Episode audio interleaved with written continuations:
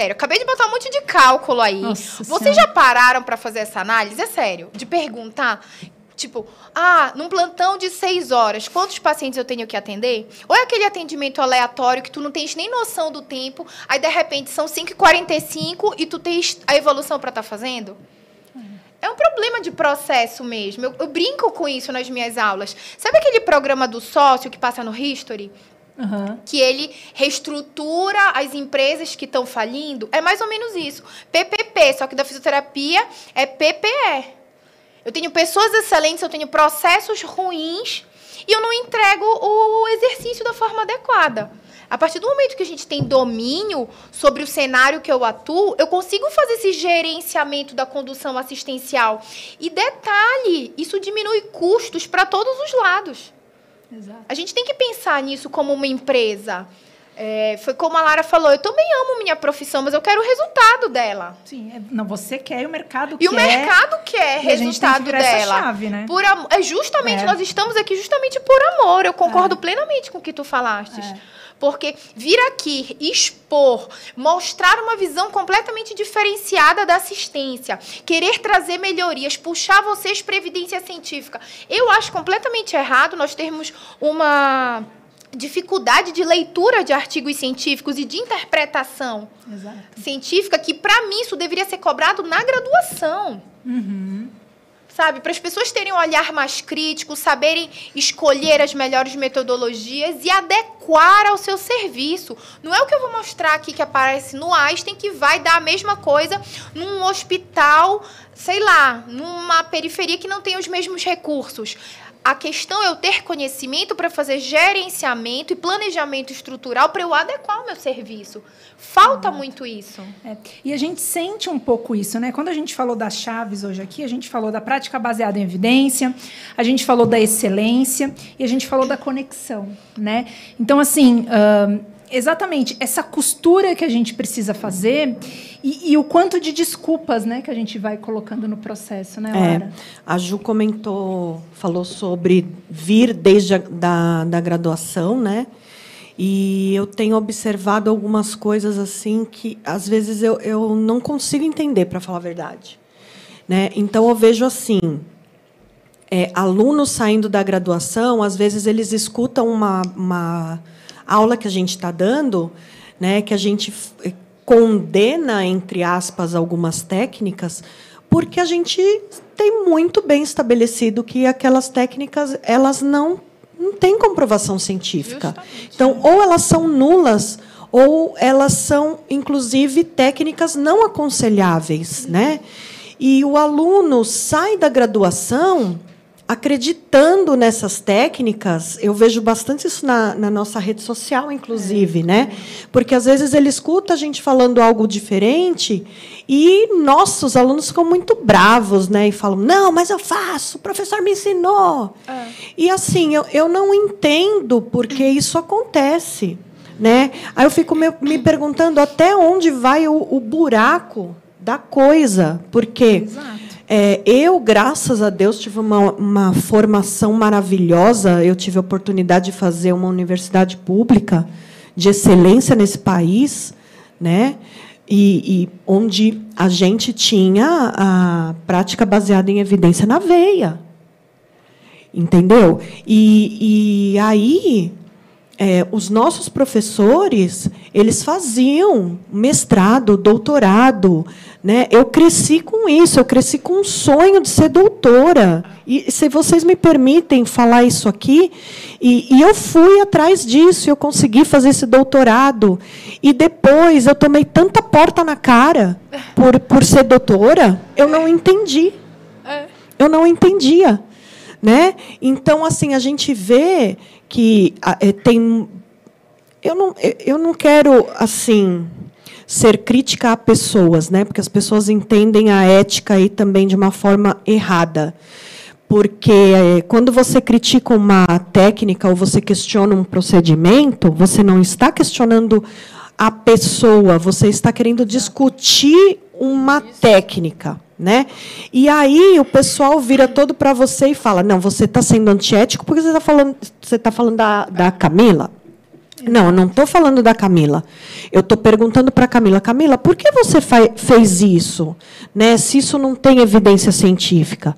E aí, ao invés da Camila estar fazendo uma, uma prática antiética, porque ela está fazendo uma prática que não tem comprovação científica, eu que estou sendo errada por perguntar para para Camila, por que desta técnica?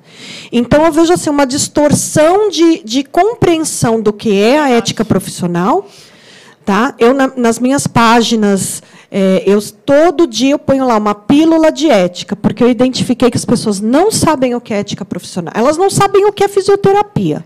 Depois elas não sabem o que precisa para você ser considerado um bom profissional. Depois elas não conhecem o nosso código de ética. Quantos, quantos profissionais Lara, você fala, Lara, conhece o código, não. sabe o que é? Lara, sabe é. quantas vezes eu já fui questionada quando eu trago a terminologia prescrição clínica de exercício? As pessoas primeiro me questionam que quem prescreve exercício é educador físico. Uhum. E prescrição clínica, como assim clínica? Você faz o que? A beira-leito? É onde o paciente estiver. A prescrição clínica, isso está descrito, isso faz parte da nossa profissão. Exato. E as pessoas desconhecem as nomenclaturas. É, se elas não sabem o que é fisioterapia.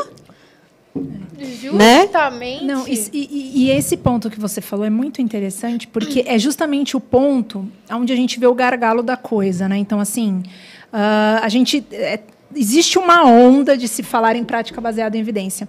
Eu, eu, eu pensei muito antes de colocar, da forma como foi colocada aqui no evento, mas eu falei assim: não, a gente vai discutir, a gente vai falar sobre a PBE mesmo, a gente vai falar, a Lara vai vir, vai falar sobre isso, uh, porque é exatamente o que a gente viu agora na condição do Covid. Né? E a gente cada dia mais vê na rede social esse posicionamento. Então, existe um movimento onde é, parece que se eu assino prática baseada em evidência, eu já ganho alguns pontos. Então, meio que se tornou quase um jargão. Né? Então, segundo a evidência, segundo algum lugar que eu li. Mas a grande questão é que tudo acaba indo para o pessoal. Então, esse ponto que você falou de considerar o pessoal é muito verdade. E eu acho que é uma. É uma é uma evolução, é uma, é, é uma onda que está acontecendo nas redes sociais. A Física Intensiva é um, um, um projeto é, é, virtual, né, online, mas assim é um movimento do online, mas que nós no lugar onde nos encontramos, é, pela natureza do que fazemos, é necessário refletir muito sobre isso. Então, esse seu essa sua colocação de direcionar para a pessoa, achei fantástico. E assim, cá, você falou agora, né, da pessoa vira e fala, o artigo que eu li. Ah, eu tenho um sonho que é conversar com pessoas que leram os artigos. Eu não consigo achar essas pessoas.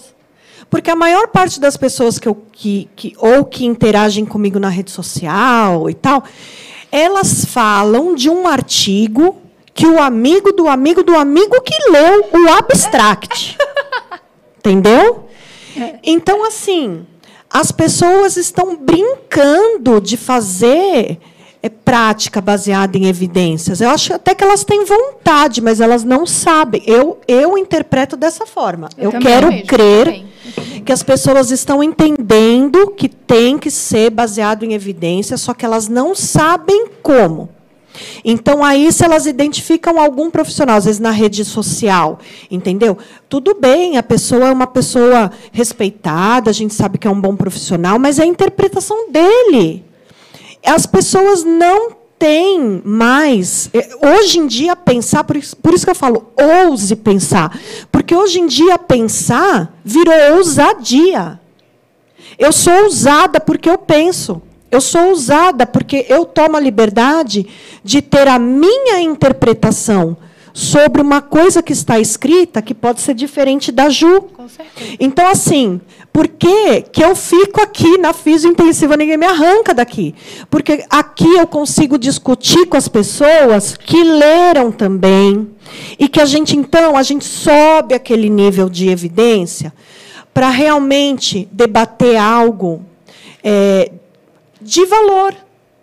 A gente sair daquele nível 5. Entendeu? Então eu fico aqui por causa disso, porque eu consigo falar. Fernando, né? Como é, é, a gente trabalha muito com ventilação, eu acabo interagindo muito com o Fernando. Fernando, você leu tal artigo, tal, a gente discute. Muitas vezes o Fernando tem opiniões diferentes da minha. Isso não é raro acontecer. E não é Entendeu? ruim. E isso, Isso não, é ruim. A ciência Porque é ela é o movimento da mutável, É o ciência. movimento da É, ciência. é. E a Exato. ciência é mutável. Sabe o que eu lembro, só cortando você, eu lembro quando eu estava na Unifesp, e aí estavam tirando fotos lá e pediram uma frase para os alunos. E eu lembro até hoje dessa frase que ela me marcou. Gente, eu não vou nem falar o tempo que tem isso na Unifesp, tá? Mas a frase eu falava assim mesmo, que a reabilitação ela se torna protocolada para fins didáticos, mas na clínica ela é mutável. Isso para mim é muito claro por conta da ciência. O que nós aprendemos hoje não necessariamente vai ser a verdade daqui a cinco anos. Essa discussão é que é engrandecedora. É isso que cresce. Eu não quero eu chegar aqui e falar, olha, x, x mais x é y. Eu quero que alguém discute. Não, pô, mas x mais x, por que, que virou y? Outro dia, Ju, eu estava dando uma aula e eu comecei a falar assim de algumas encruzilhadas que eu tive na, durante a minha carreira, né? E como a prática baseada em evidências me ajudou a tomar decisões naqueles momentos assim de extrema importância.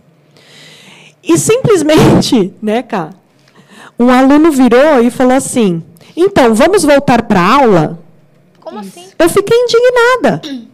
Entendeu? Por quê? Porque aí eu comecei a pensar sobre tanta coisa com aquele comentário e assim, é, tem pessoas que não estão preparadas para mudar a chave, porque eu estava provocando o pensamento. Né? Então a gente vê, infelizmente, muitos profissionais vindo com defasagem da sua graduação. E isso acontece por N motivos. Né? Um deles é o próprio sistema Engessado, educacional brasileiro. É. Então, muitos professores que, às vezes, eles, num curso como o nosso, eles podem fazer a educação verdadeira, mas quando ele está dentro da faculdade, ele tem que seguir aquele padrão. Então, não é que o cara não sabe. Muitas vezes o cara sabe, mas ele não pode Mudar. ir além É. né, do que daquele script que a universidade ali onde ele trabalha exige dele. Então isso é muito triste, né? E os alunos eles saem muitas vezes defasados. Eles não foram ensinados a pensar, a criar um senso crítico, a buscar. a- O pessoal não sabe. Gente, é cada pergunta que mandam para a gente, né? É. Alguém É. tem artigo disso, daquilo? É. Não é assim que funciona. Exato.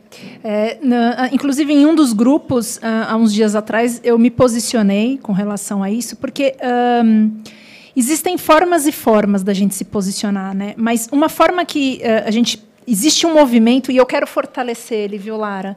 Que é o Sim. movimento do pedir artigo ah, ao outro. A Eu não um sou. nome. é, não, PubMed. é, é, Dila, é, professor não é PubMed, né, gente? Então, ah, e a resposta de uma das, das colegas, e, e ok, né? A gente não está levando para o pessoal novamente. Ela não estava falando sobre mim.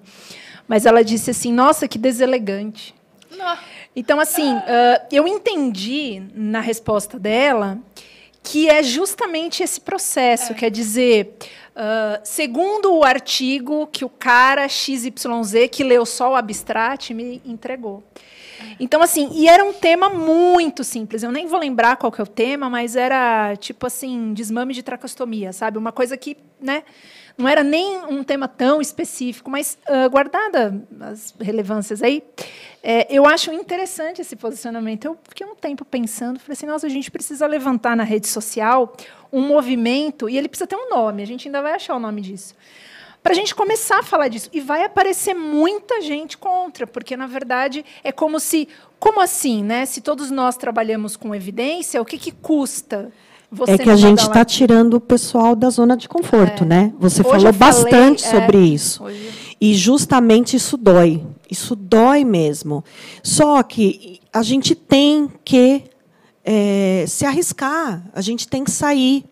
Né? Então, a gente tem que criar um ambiente científico onde não existe vergonha de você falar. Então, assim, eu também. Metodologia. Exato. né? Então, sabe, eu participo ainda hoje do, do- das reuniões científicas da UTI da Pneumo, da USP, né? E eu, eu, eu vejo um contraste muito grande, porque assim, quando eu estou lá e a gente, toda semana, tem os artigos eleitos, alguém é responsável por lei apresentar aqueles artigos e a gente discute. Né?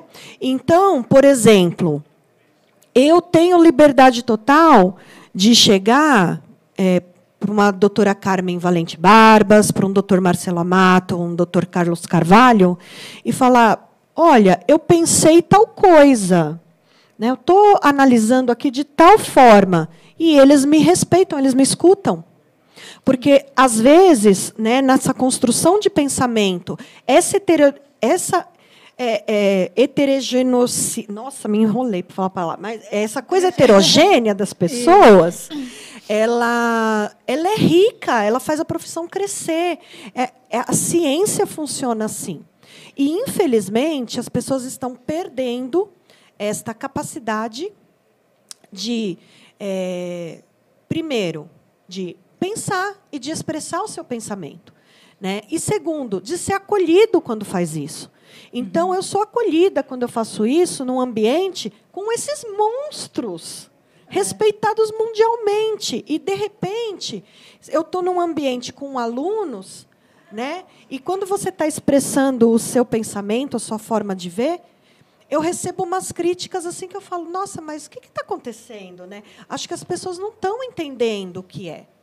Exato. Então, assim, gente, pensem, expressem, só que não é para pensar baboseira, entendeu? A gente tem que ler o artigo. Você não sabe ler o artigo, então você entra na pós-graduação que eu vou ensinar você. Entendeu? Eu vou ensinar você a ler, porque inclusive você precisa disso para acompanhar o pensamento da professora Juliana, da professora Renata, do professor Fernando, do Felipe, Sim. do Daniel, enfim. Por quê? Porque eles estão construindo né, a metodologia, a prática deles no dia a dia, baseado em é, tanto avaliações, então as pessoas acham que a, a prática baseada em evidência é só prática. Então, eu vou, só vou fazer. Mas a pessoa não sabe avaliar. Justamente. Né, Ju? Então a Ju falou bastante também. Eu assisti a aula da Ju. E, gente, eu não tenho vergonha de falar. Eu me sinto professora e, ao mesmo tempo, aluna da Eu também. fisiointensiva. Por isso é tão apaixonante, gente, estar É. participando dessa família. Eu me sinto totalmente lisonjeada. Eu aprendo demais com eles. Eu já fiz o curso da Lara. E eu o seu. Então, não tem como, é uma construção. A ciência é uma construção. Nós somos profissionais da área da saúde. Somos eternos estudantes. Uma vez eu ouvi isso da minha sogra. Ela falou assim: Minha filha, você é uma eterna estudante. Eu sou uma eterna estudante. E quero permanecer assim. Porque é só assim que eu consigo melhorar a minha assistência a cada dia. Ter um olhar crítico diferenciado. Ser crítico é positivo, não é ruim. Então, todo esse movimento de leitura, há uma necessidade da leitura crítica, não do resumo. No mínimo, da metodologia. Se a metodologia ela é concreta, que as pessoas não conseguem reproduzir, o resultado foi fidedigno, como é que tu sais afirmando sobre uma determinada situação? Não é porque o artigo está em inglês que ele é top. Exatamente. As pessoas têm um preconceito né, com relação a isso. É, exatamente. E assim, é, é, isso que vocês estão falando é muito o que a gente fala na pós, né? É, porque dentro da- do processo da fisiointensiva, a gente traz conteúdo, mas a gente também traz a forma como vocês se posicionam. Porque, assim, ãh, a forma como vocês se posicionam faz com que o aluno entenda e enxergue que a prática baseada em evidência é um processo de pensar. É uma forma de pensar. Então, quando você entende isso que você falou, você vai ensinar. Né? Então, assim, é muito importante porque o momento em que você entende como que você faz isso ou o que é isso, você cria uma estratégia de pensamento que você leva para a sua vida. Você leva para várias esferas da sua vida a forma como você pensa. Então, assim, é exatamente essa, essa estrutura de pensamento que você consegue uh, op não opinar, mas você consegue se posicionar desde o momento de você, inclusive, falar sobre isso eu não posso opinar, eu tenho como elas acabaram de falar. Então, por quê? Porque elas, né, uh, uh, existe um processo nisso tudo. E, e você trabalhar com prática baseada em evidência, você cria um processo, você destrava e você começa a entender como que as coisas deveriam funcionar em todos os momentos. Então, o fato da Juliana falar uh, que vê o curso da Lara, a Lara que viu o curso da Juliana, é justamente isso que, que eu queria falar né, sobre esse, essa questão dessa construção. Inclusive, quando a gente fala de prescrição clínica de exercício é uma coisa muito doida, né? Porque assim o pessoal, ele, é, é, a maioria de, de nós continua com os mesmos, as mesmas ações, né? Os mesmos gatilhos. É, e, e, e, a gente não para para pensar, mas você não para porque você não tem a estratégia, o formato de pensamento de quem atua com prática baseada em evidência. Isso é culpa sua? Não. Isso é culpa do processo. Agora, a partir do momento que a gente tem uma mesa dessa, a partir do momento que a gente tem o Fisiocast, que a gente tem esse momento que a pessoa ouve sobre essa forma de ser e ela decide continuar como ela está, aí ela é culpada. E assim. Uh, Teve acesso à informação. Exato. Então, eu acho que Uh, é muito sobre isso, pessoal. É muito sobre com o que você vai fazer com a informação que te foi dada. E a partir do momento que você procurou a informação e ela te foi dada, a bola é passada para vocês. Então, assim, hoje a gente fez esse dia, uh, foi muito incrível, foi um evento assim inédito aqui na Fisiointensiva. Então, a bola foi passada. Então, por exemplo, uh, a forma de pensar, né?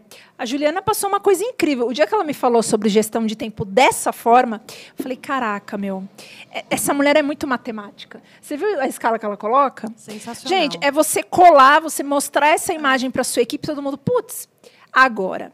A partir do momento que está todo mundo perdido, ninguém nunca te falou de gestão, ok. A partir do momento que você esteve aqui, a professora Juliana trouxe para você uma forma de agir, e eu tenho certeza que ela chegou nessa forma porque ela tem a forma de pensar da prática baseada em evidência e ela pensa a todo momento, que é aquela coisa da chave, né, gente? Ah. Prática baseada em evidência, conexão e excelência. Eu não vejo uh, em nenhum desses professores que passaram aqui hoje eh, a ausência de uma dessas chaves.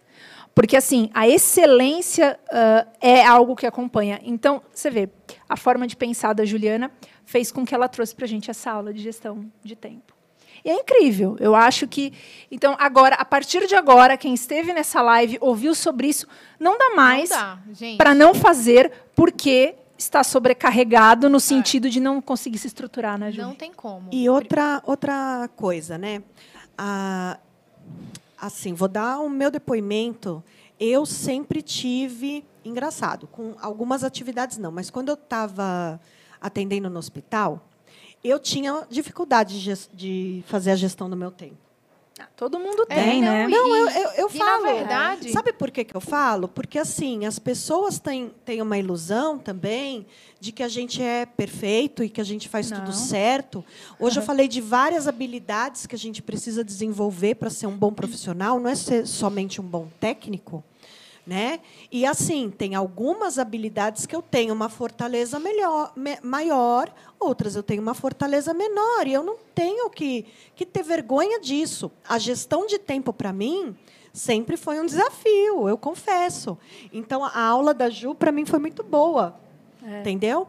E assim, é, é com todos. Então, assim, gente, vamos sair da zona de conforto. Total, gente. Né? Vamos entender tem que é, virar é, poxa, chave, a virar assim, chave do novo Eu acho também que a gente, como é, fisioterapia intensiva, a gente é muito mais jovem na nossa carreira, né? De que você comparar com a fisio em ortopedia, né? Com a fisio na neuro. Nós somos mais jovens. Sim. Então, essa galera, eu tenho muitos amigos que atuam nessa área, que lecionam nessa área. Eu vejo assim, como isso, para eles, tá, eles estão lidando bem eles aprenderam, né, talvez por ter mais tempo que nós. Então a gente precisa aprender com eles. Sim. Total. Então, pô, os caras estão com uma revista bacana, né? Você viu essa revista brasileira de físio, tá com um, um fator de impacto super bacana. É, né, que nem esse, esse, exemplo que eu dei do fisioterapeuta da, da equipe brasileira de vôlei feminino, a posição dele, como ele falou, né, e a gente viu ao mesmo tempo a gente lá na terapia intensiva teve tanta oportunidade na TV, na mídia de Nossa. falar e Não, Sabe? sem representatividade nenhuma, que hoje de manhã a gente comentou com a Renata. Eu tinha vergonha quando parecia é, respiração em padrão diafragmático para prevenção de Covid. Eu falei, ah, não. Treino resistido com é, tampinha de antibiótico.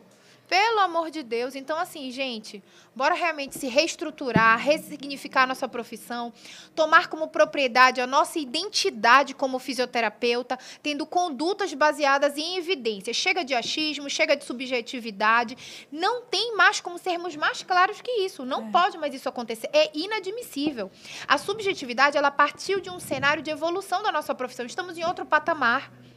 Não basta sermos só técnicos. Eu tenho que raciocinar sobre a clínica do meu paciente para escolher a melhor intervenção. Só que tem um detalhe: hoje a gente tem a eficiência hospitalista, onde eu tenho todo um gerenciamento desses indicadores diferenciados que me favorecem a fazer um planejamento estratégico de acordo com o meu tempo. Então, assim, vamos nos beneficiar. Essa é a nova visão do novo fisioterapeuta. Não tem mais como agirmos como antigamente. Antigamente já passou, serviu para a gente aprender. Não é, Larinha? Sim. Agora, bora Claro. mudar, né? Claro, gente. A gente, assim, é, nós somos tão fisioterapeutas quanto o pessoal que está lá trabalhando em outra área. Eles conseguiram achar o caminho. Vamos aprender com eles, entendeu? Falta um pouco de humildade, eu acho, também, né? Claro. Então, que nem eu, eu tô aqui falando, eu tenho dificuldade de, de gerir meu tempo quando eu tô é, dentro de um ambiente hospitalar. Eu não tenho vergonha de falar isso. Sempre atendi, nunca ficou ninguém para trás, mas eu, eu vejo né, que, mesmo com tantos anos, eu falo, putz, mas eu, eu evolui tanto nesse, nisso, nisso, nisso, nisso aqui, eu preciso melhorar ainda. Então, a gente sempre tem que estar em busca de, de fortalecer as coisas. A gente tem como aprender, a gente tem colegas. É, mais humildade, acho que isso falta um pouco. Parece que a- o pessoal, quando põe o pé dentro da UTI, vira Deus. Eu não sei o que, que acontece, que sobe, a, sobe a cabeça. Né? Então, vamos ter humildade de ouvir. Sabe, eu sou professora, que nem eu falei para vocês, agora estou com 21 anos de formada, 25 anos que eu mergulhei na fisioterapia. Eu quero ouvir o meu aluno, cara. Eu acredito que essa geração que está vindo, eu fiquei tão feliz com o depoimento dos alunos hoje. Eu ouvi tantas coisas legais. Nossa. Eu falei, caramba, isso, isso Cara, É foram, muito foram, bom. foram diamantes, né? a- Nossa. o pessoal tá tá entendendo o que a gente está falando. Eles estão buscando, né? Então a gente vai conseguir também. A gente é jovem de profissão, se você for pensar, né? Então a, a Sobrafir comemorou 35 anos agora. Então a Sim. gente a gente é jovem, né? A fisioterapia dentro da UTI. Mas a gente é fisioterapeuta. Eu sou suspeita para falar de ventilação mecânica, porque é um negócio que eu amo. Mas é, a gente não pode esquecer que o que é ser fisioterapeuta é reabilitar. Então, até o próprio olhar que eu tenho para o ventilador mecânico tem que ser um olhar de reabilitar. Eu tenho que pensar no diafragma. Entendeu? Se eu, fisioterapeuta que estou ali, não pensar no diafragma, nos músculos do paciente, quem é que vai pensar? Exatamente. Entendeu? Se a gente não reabilita, é, é, faz um desmame pensando na condição respiratória que esse paciente vai sair do ventilador, porque senão a gente vai ter mais dificuldade de fazer os exercícios, né, Ah. de fazer tudo que ele vai precisar. Então, é, a gente vai pensar em diminuir ao máximo essa perda de função desde o começo, É seja olhar, é olhar lá na frente, né? é, nesse olhar clínico, é, contando com tudo. Então, gente, está na nossa mão, É. entendeu? Eu, se você perguntar assim para mim, que nem eu falei, eu tenho 21 anos de profissão, quanto mais tempo eu vou ficar aqui? Eu não sei. Eu quero ver alunos nossos que estão vindo aí, né? já vejo, porque, por exemplo, você pegar a Ju, o, Fernan... Ai, o Fernando Batista, o Fernando teve aula comigo. Você teve aula comigo, né, cara? Sim. A Camila teve aula comigo. Então, assim, já é uma geração que está vindo um pouquinho Nossa, depois verdade, de mim. Você me fez lembrar agora dos Pois tempos áureos, é. caraca. Assim, já é uma geração que está vindo e que está construindo coisas lindas, tá? Só que eles também já estão vindo aí com 15 anos de profissão. A gente precisa de vocês. Eu vou ficar velhinha na UTI, vocês vão me atender lá. Pelo amor preciso de Deus, hein, vocês, gente? É. Todo Pelo amor mundo de fazendo ultrassom à beira-leito, diagnóstico precoce, estratificação de risco, escala Ah, de funcionalidade. que maravilha. Eu quero ser atendida assim, grau de força muscular, planejamento estratégico, da minha admissão já pensando na minha alta. Eu não aceito A última menos vez do que eu fui internada, Gente a fisioterapeuta entrou no meu quarto e ela olhou para mim e ela falou assim: Você quer? Eu falei: Não. não. Gente, desculpa. Isso não é postura profissional. Você acha que é? Claro que não. A fisioterapeuta, ela teria quem? Ela, eu falei: Você não? É, não, não quero. Ela virou e saiu. Eu acho que ela pensou: Ai, graças a Deus, uma menos para atender. Vou pôr, Com- vou mas esse, recusou. esse pensamento Recusou dói na minha a terapia. alma. Eu saí para andar sozinha, fiz exercício sozinha, tal, né? Mas assim, eu tô falando porque assim a gente também é paciente. Claro. E aí o que acontece? Eu esperava. É empatia. a- não, mas eu esperava que a fisioterapeuta entrasse no meu quarto e ela falasse: Boa tarde, meu nome é Fulana, eu sou a fisioterapeuta. E olha, eh, senhora Lara, porque lá, lá eu sou paciente. Olha, senhora Lara, a- hoje, isso, a programação é.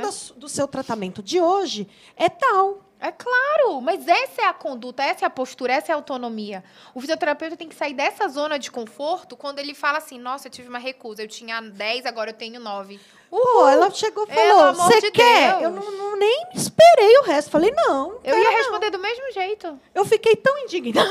É. Nossa. Não, não Provavelmente você ia passar nervoso. Não.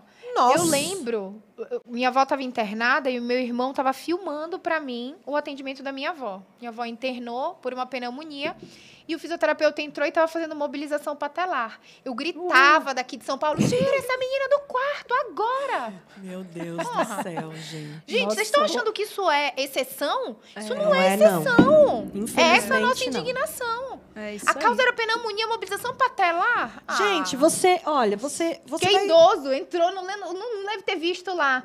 O a idade, médico- o nome da minha mas avó o Ju, entrou. Ju, o médico entra no quarto, ele fala: "Olha, senhora, aqui, ó, eu vou te dar tal e tal medicamento, assim, assim, Claro, claro é que o paciente postura. participa, tal".